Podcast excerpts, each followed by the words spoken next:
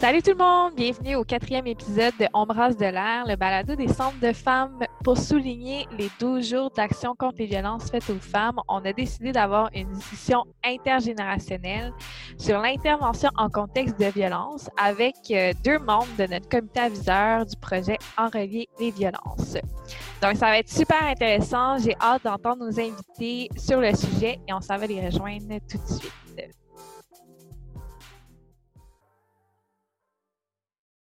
Bonjour les femmes. Bonjour. Bonjour, bonjour Katia. Alors aujourd'hui, je suis avec euh, Anaï Zaldivar Silva du Centre Femmes du Monde à Côte-des-Neiges à Montréal. Euh, Anaïs, ça fait combien de temps euh, que tu es intervenante dans ton centre? Puis est-ce que tu peux nous expliquer un petit peu ton parcours qui fait que tu es arrivée à Côte-des-Neiges? Bonjour tout le monde, euh, mon nom c'est Anaï, comme Katia vient de le dire. Donc, ça fait à peu près un an que je suis euh, intervenante à Femmes du Monde à Côte-des-Neiges. C'est moi aussi l'organisatrice communautaire responsable du dossier violence faite aux femmes. Et euh, aussi, j'anime le groupe de soutien pour les femmes qui vivent ou ont vécu des relations difficiles. Euh, voilà, Côte-des-Neiges, c'est aussi mon quartier d'arrivée à Montréal. Donc, mes parents sont arrivés à Côte-des-Neiges. J'ai grandi euh, à Indy j'allais à l'école secondaire Saint-Luc. Puis par la suite, euh, quand mes parents ils ont acheté leur maison dans la banlieue, moi, je suis toujours restée dans le quartier. Je suis allée comme au cégep puis à l'Université de Montréal par la suite. Et euh, j'ai découvert Femmes du Monde euh, à travers Carrière Été Canada. J'étais embauchée pendant l'été. Puis euh, depuis là, ça a été comme le coup de foudre pour moi puis Femmes du Monde. On, est resté toujours en contact. Et quand j'étais en train de finaliser ma maîtrise, il y a Pat, ma collègue, qui m'a, proposé comme « Hey, ça t'intéresse-tu de venir travailler chez nous à Femmes du Monde? » Ben, j'étais comme « Ben oui! Puis c'est vraiment ça. Super, merci euh, d'être avec nous aujourd'hui. Euh, également, donc, euh, avec nous, Nadia Morcette du Centre Femmes au 80 à Sept-Îles. Puis, toi, Nadia, comment tu en es arrivée à travailler en violence faite aux femmes? ben, dans le fond, moi, j'ai quitté ma belle région de la Côte-Nord pour aller étudier à Sherbrooke en travail social suite à ma formation, je suis revenue chez moi. Euh, l'appel de la nature, la mer me manquait. Donc, euh, j'ai, euh, par le biais d'un emploi, ça s'appelait à l'époque les programmes extra. Donc, en finissant ma formation, j'avais beaucoup de dettes de prêts. je me suis mis sur l'aide sociale parce que j'avais pas de job, mais j'ai mis un emploi comme intervenante au centre de femmes. Donc, euh, j'ai bâti les outils d'animation. J'ai aussi bâti euh, la création d'un poste parce que le centre avait à peine trois ans de, vie à ce, moment-là. Donc, euh, j'ai participé à la construction de l'organisation. Donc, ça fait près de 30 ans que je suis là. Bien évidemment, mon travail a évolué au sein du centre. J'ai délaissé quelque peu l'intervention directe et l'animation, quoique je le fais quand même un peu euh, occasionnellement ici, puis ça me ramène vraiment à, faire le lien entre qu'est-ce qu'on travaille plus en revendication. Donc, je suis plus impliquée maintenant sur la concertation, la création de projets, tout ça. Euh, mais j'aime avoir un lien avec les femmes. C'est ça qui nous dynamise et qui développe notre militantisme. Euh, je dirais que la cause des violences faites aux femmes m'a toujours euh, tenu à cœur parce que j'en ai vécu sommairement euh, à quelques reprises dans ma vie. J'ai aussi dans mon entourage des femmes, des jeunes amis que j'avais à l'époque et d'autres que je côtoie encore qui sont aux prises avec différentes difficultés d'affirmation, de reconnaissance de leurs droits et tout ça. Donc, c'est un peu ce qui entretient ma flamme depuis près de 30 ans. Merci Nadia. Ben justement, parlons-en des violences faites aux femmes. Euh, c'est quoi les violences faites aux femmes? c'est quoi la différence entre euh, la colère et euh, la violence, Anaï? C'est sûr qu'on parle souvent de colère, souvent avec les femmes quand elles viennent pour le groupe d'entraide et tout. On, revient tout le temps à cette notion de colère. Et la colère, c'est une émotion universelle. Tous les êtres humains ressentent de la colère. Mais qu'est-ce qu'on fait avec cette colère? Comme ça, c'est la différence entre justement, euh, est-ce que c'est une action qui est violente ou pas? Puis souvent, quand on, en discute, on dit que la ligne, c'est est-ce que cette colère, la manifestation de cette colère, est-ce que ça sert comme outil de domination d'une autre personne? Est-ce que ça sert vraiment à la soumettre euh, pour la manipuler ou pour obtenir ce qu'on veut euh, de cette personne? Puis vraiment, là, comme nous aussi, on ressent de la colère en tant qu'intervenante, en tant que femme. Parfois, on peut avoir de la colère avec nos enfants ou de la colère, mettons, avec euh, euh, notre partenaire, avec euh, même des amis, puis on peut avoir des discussions, puis ça peut monter le ton, etc.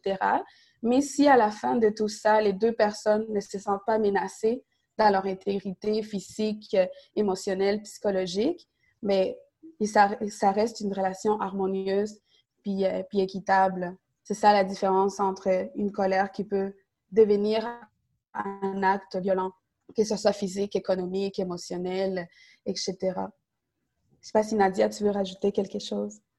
C'est bon de, spécifier aussi que comme femme, socialement, on n'a pas été euh, habitué à exprimer notre colère. Souvent, c'est un sentiment mm-hmm. avec lequel on n'est pas bien. On le mélange beaucoup aussi avec l'agressivité je pense que exprimer notre colère, ça peut être très simple. Il y a une façon de le faire qui peut être pas agressive envers une autre personne. Euh, c'est toute une émotion qu'on a à se réapproprier pour euh, enlever l'espèce de paradigme qui est sur nos têtes de dire faut être douce et disponible pour tout le monde, mais il faut la transformer en indignation pour nous permettre d'aller plus loin. Euh, dans l'expression, mais s'il n'y a pas de prise de, de pouvoir sur quelqu'un d'autre, effectivement, on est dans des relations qui sont euh, équitables et égalitaires. Super, merci. Pour moi, c'est clair. Puis, dans le fond, qu'est-ce qui est important en fait en intervention avec une femme dans un centre lorsqu'elle a un vécu de violence? Je dirais que premièrement, il faut la croire c'est elle qui est la meilleure euh, juge de son vécu, de sa vie. Donc, c'est important de croire ce que les femmes nous disent quand on, les rencontre dans le centre, que ce soit en atelier ou en individuel. Euh, c'est important aussi qu'on se concentre sur le respect du rythme et des choix de, la femme en question. Ça se peut que ça aille pas aussi vite que nous, on voudrait. Ça se peut que ça soit, il faut être consciente que c'est sa vie à elle et qu'elle euh, a le plein contrôle et le plein potentiel de décider ce qui est mieux pour elle au moment où ce qu'elle elle a un choix à faire, puis ça peut que ça, prenne, ça prenne du temps. On est là pour accompagner les femmes dans le respect. Euh, c'est important, sinon on devient en quelque sorte une forme d'agresseur supplémentaire qui va lui dire non, c'est ça qu'il faut que tu fasses dans ta vie, puis tu n'es pas en mesure de décider. Il faut vraiment se ramener à qu'est-ce qui est le mieux pour la femme. C'est elle qu'il faut qui détermine ses solutions euh, en fonction du rythme, de tous les, les côtés de sa vie c'est important que c'est elle qui, euh, qui prenne les choix à ce moment-là. Anaïd, tu sembles d'accord? C'est vraiment la base de l'intervention, c'est de, de, croire dans le récit de la femme et c'est aussi de respecter, de ne pas porter jugement. Parce que déjà, en tant que femme, c'est dur dans la société. La société juge sans cesse le vécu des femmes, le système aussi, le système judiciaire va aussi demander aux femmes de répéter mille fois, puis dès qu'il y aurait le, moindre détail qui a été omis ou qui a été changé, mais ça va être encore son discours qui va être remis en cause. Parfois même les proches ou certaines personnes dans un entourage peuvent douter aussi de ce qu'elle dit pour plein de raisons, parce que aussi les personnes qui sont comme des abuseurs se présentent d'une certaine façon aussi dans la société, que c'est pas la même façon qu'ils vont se montrer dans le domaine privé où ils exercent leur domination sur la femme. Donc, cette femme qui arrive dans ton centre de femmes, peut-être tu es son dernier espoir comme, est-ce que finalement, il y aura une porte qui va s'ouvrir, il y aura quelqu'un qui va me croire, puis qui va vraiment comme m'accompagner, puis il va pas me juger, puis ça va pas être encore comme une couche d'oppression qui se rajoute à ma charge mentale, à ma détresse psychologique, à ma détresse émotionnelle. Fait que 100% d'accord avec Nadia, croire la femme, respecter son choix, puis jusqu'à un certain moment, même te décentrer accepter que les choix qu'elle fait ne sont pas nécessairement les choix que toi tu ferais parce qu'il y a mm-hmm. des éléments de son vécu que toi tu connais pas. Mm-hmm. Elle te présente juste une certaine version, puis peut-être qu'elle elle, elle te dit pas aussi tout ce qu'elle vit ou pourquoi elle fait le choix qu'elle fait, mais c'est quand même elle qui est la mieux placée pour savoir que dans son jour, dans son quotidien, dans le ici et maintenant, c'est le meilleur choix qu'elle pouvait faire. Oui, puis c'est c'est pas toi non plus qui va vivre sa vie, qui va vivre les conséquences des choix. Euh, super intéressant.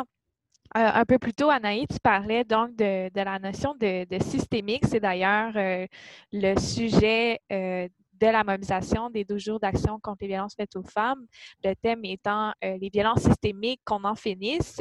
Pourquoi on dit que les violences sont systémiques? Qu'est-ce que ça veut dire, Nadia? Mais moi, je pense que ça, ça, démontre bien que le, les violences faites aux femmes, ça sort du privé. c'est pas tant nous comme victimes, mais c'est aussi un système qui reproduit les rapports inégalitaires entre les hommes et les femmes et entre les femmes elles-mêmes. Il y a tout plein de systèmes d'oppression qui fait que euh, le vécu peut être différent euh, selon euh, l'histoire de chacune, selon les réalités de chacune, selon la culture de chacune. Donc, c'est important qu'on fasse un travail d'accompagnement avec les femmes, mais ça serait aussi important que socialement, on regarde qu'est-ce qu'on a comme approche à développer ou comme réflexion à développer pour enrayer toutes ces, euh, ces violences-là qui sont faites à l'endroit des femmes parce qu'elles sont des femmes. Puis euh, j'irais même plus loin que ça dans le sens que oui, on connaît, bien, on parle souvent du patriarcat en tant qu'étant de femmes comme un système d'oppression, mais il y en a des femmes qui se trouvent en marche justement de, notre mouvement féministe et qui vivent d'autres formes d'oppression que peut-être nous, on ne comprend pas parce que sont, ce sont des réalités qu'on ne vit pas ou, on ne vit pas dans notre jour à jour. Mais ces femmes-là, mettons les femmes autochtones, vivent une réalité que peut-être nous, on ne comprend pas. Les femmes trans vivent une réalité que nous, on ne comprend pas. Et j'en passe, les femmes en situation de handicap c'est comme, euh, c'est toutes ces femmes-là qui, dans le discours et dans la normativité de la société, on, les rend invisibles finalement. Et que même nous, on peut avoir tendance aussi, en tant qu'organisation ou en tant que mouvement, on peut aussi avoir tendance à ne pas les voir parce que comme on dirait que dans les discours, dans les pratiques, c'est moins visible, c'est moins euh, mis de l'avant. Et euh, c'est vraiment, quand on parle de systémique, ce qui est important, c'est c'est un peu comme ce que Nadia vient de dire, c'est enlever le niveau individuel pour prendre une responsabilité collective. Parce que pour chaque acte violent, c'est sûr qu'il y a un individu qui va porter cet acte, que ce soit un propos raciste, que ce soit un abus physique, psychologique, économique sur sa conjointe, euh, que ce soit des propos euh, lesbophobes, homophobes, transphobes, etc. Mais derrière cet acte individuel, il y a des pratiques qui sont aussi discriminantes. Mm-hmm. il y a aussi des mentalités qui socialisent les individus pour, euh, pour qu'ils se sentent légitimes de porter ces actes ou ces pratiques-là. Mm-hmm. Fait que c'est contre ça qu'on essaie de se battre. Et c'est un travail qui est ardu, qui est pas facile, qui est inconfortable parce qu'on doit se questionner nous-mêmes en tant que nous, individus, en tant que Québécoises, comme quel est mon apport dans ce système d'oppression? Qu'est-ce que je suis en train de faire pour soit le perpétuer ou euh, soit le combattre? Puis parfois, ça va au-delà de mon intention d'être une bonne personne, une mauvaise personne. C'est beaucoup plus complexe que ça. Et c'est là où ça devient extrêmement inconfortable. Puis avec Nadia, c'est ça qu'on essaie de faire dans le comité aviseur. Puis à chaque rencontre, on est vraiment plus fatigué à la fin qu'au départ parce que effectivement, c'est un travail ardu d'essayer de comprendre cette machine qui est tellement plus grande que nous au niveau individuel et qui écrase comme les femmes et certaines femmes parmi les femmes aussi. Oui, tellement. Puis c'est euh, aussi les, les, systèmes donc qui permettent, euh, qui euh, dans un sens, valorise ces violences-là qui permettent que cette violence-là se perpétue sans, sans la combattre, sans en avoir le système de justice qui pourrait les freiner. Pense qu'il faut aussi réfléchir à quels sont nos privilèges, quels sont nos apports pour permettre euh, d'enrayer ces différents systèmes-là qui oppressent des, peut-être pas nous, mais assurément d'autres femmes. Donc, comment on peut, moi je pense que les centres de femmes ont tout honneur à, à, se, à réfléchir à effectivement, est-ce qu'on est ouverte à tout? Est-ce qu'on est, qu'on est des safe space pour tous les types euh, de problématiques que les femmes peuvent vivre au quotidien, puis de se, de se recentrer sur nous comme individus. Après ça, on peut euh, être ouvert à la discussion, au non-jugement, puis à, à, à, marcher aux côtés de celles qui vivent différentes difficultés, ça, va faire un pas de plus. La société va pouvoir ainsi euh, être partie prenante des modifications dans notre mm. système ou dans la définition de la normalité euh, pour que tout le monde puisse avoir un, rapport adéquat euh, au sein de celle-ci. Oui. Et c'est là que la notion de, privilège devient centrale parce que ça ne suffit pas juste de penser à qu'est-ce qu'on pose comme comme action, mais c'est aussi à penser quels sont les moments où je me défile, quels sont les moments où j'aurais pu utiliser mes privilèges pour mettre de l'avant cette réalité-là. pour leur donner une voix, pour euh, demander des changements pour des réalités peut-être ne me touchent pas personnellement, mais qui touchent les autres femmes qui sont autour de moi. Fait que c'est là où la notion de privilège il est essentielle parce que ça pose une réflexion au-delà de comme est-ce que je fais des actes homophobes, racistes, etc. Mais c'est plutôt qu'est-ce que je fais, comment je les utilise pour ne pas me défiler de ces débats sociaux, pour faire avancer les choses, pour avoir une meilleure société, plus juste, plus équitable pour pour toutes, puis pour tous aussi. Exactement. Donc, notre, euh, notre intervention euh, dans les centres de femmes, elle est unique, on le sait il y a tout un volet d'empowerment individuel des femmes, d'intervention individuelle des femmes. Mais ce que vous dites là, c'est aussi qu'il y a tout un volet de transformation sociale parce que nous, on croit fermement que les violences font partie d'un système, puis qu'il euh, faut transformer la, société pour en arriver à euh, finir avec les violences faites aux femmes. Super intéressant. Peut-être dernière question euh, qui s'adresse surtout à Nadia, mais à toi aussi, Anaï après toutes ces histoires-là de, vécu de, femmes qui ont vécu des violences, Nadia, tu as entendu des choses, je suis sûre, euh, horribles durant euh, tes 30 ans au centre de femmes. Comment on arrive à, se protéger de ça, puis à pas avoir euh, une fatigue, un épuisement, puis se dire, ben, finalement, la machine est trop grosse, on n'y arrivera pas, puis de quitter le navire? Comment on fait pour se protéger? Euh, je pense que de, concevoir qu'on n'est pas là pour sauver, mais plutôt pour transformer, accompagner les femmes, euh, quelles qu'elles soient, celles qu'on rencontre, mais celles aussi qu'on ne rencontre pas. Euh, quand on parlait de transformation sociale, je pense un peu ça, comment ce qu'on entend d'une femme en individuel peut se transformer en indignation pour porter la parole de beaucoup de femmes qu'on n'a peut-être pas encore vues. Euh, c'est vraiment dans, un, dans ce principe-là de dire je deviens plus une militante d'une cause qui euh, permet à des femmes de ne pas être dans une société égalitaire. Puis c'est au-delà de l'individuel. Donc, tu sais, euh, on est touché sans avoir à le vivre nécessairement. Donc, on devient plus militante que sympathique. puis ça nous fait être plus, je dirais, accompagnante que en intervention spécifique. On n'est pas là pour être un psychothérapeute pour les femmes. On est vraiment là pour être une mm-hmm. accompagnatrice, pour qu'elles reprennent le pouvoir sur leur vie, pour qu'elles puissent euh, faire partie de la solution, puis être, euh, mettre l'épaule à la roue euh, au moment où elles vont déterminer de l'aide. Fait que je pense qu'on devient plus, au lieu du 1-1, on devient plus dans le développement du collectif, puis dans le volet de transformation sociale. Oui, tout à fait. Nadia a, vraiment bien expliqué ce qu'on reçoit aussi en tant qu'intervenante dans les centres de femmes, parce que c'est pas vrai que nous, on est en dehors du milieu de vie qui sont nos centres de femmes. On, fait partie intégrale aussi de, ces milieux-là. Euh, et, c'est sûr que le défi toujours entre l'empathie et la sympathie, c'est euh, un grand défi à, relever. Moi, ça fait juste un an que je suis au centre, puis c'est quelque chose que je travaille euh, toujours comment comme avoir de l'empathie pour les comprendre, mais pas non plus euh, avoir cet effet de la sauveuse qui veut aller sauver le monde, etc. Ou euh, un peu la maman aussi, la mère poule qui, qui, va couver euh, ses participantes, les filles qui arrivent dans, ton centre. Mais c'est très gratifiant aussi de faire partie d'un mouvement collectif et de c'est très même pour les femmes aussi de, de, venir puis d'écouter d'autres femmes qui vivent de réalité puis avoir aussi ce soutien.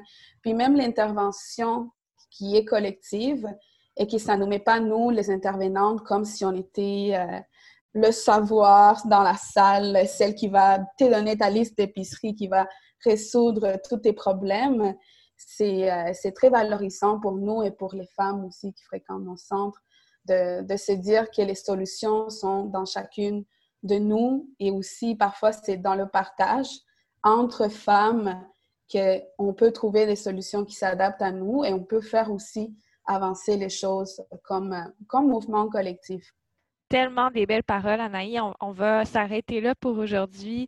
Euh, on, sent une fierté hein, de faire partie de, ce beau réseau-là, puis une fierté aussi de, notre intervention en violence qui est, euh, certainement pas parfaite, mais on y travaille avec notre beau projet Enrayer les violences. Merci pour votre temps. Merci d'être là, euh, puis de de donner au réseau de l'ère des centres de femmes. Euh, donc, ça a fini notre quatrième épisode de, de de l'air. On est déjà à la moitié de notre saison. Merci les femmes d'avoir été là. Puis, euh, on se dit à la prochaine. Bye bye.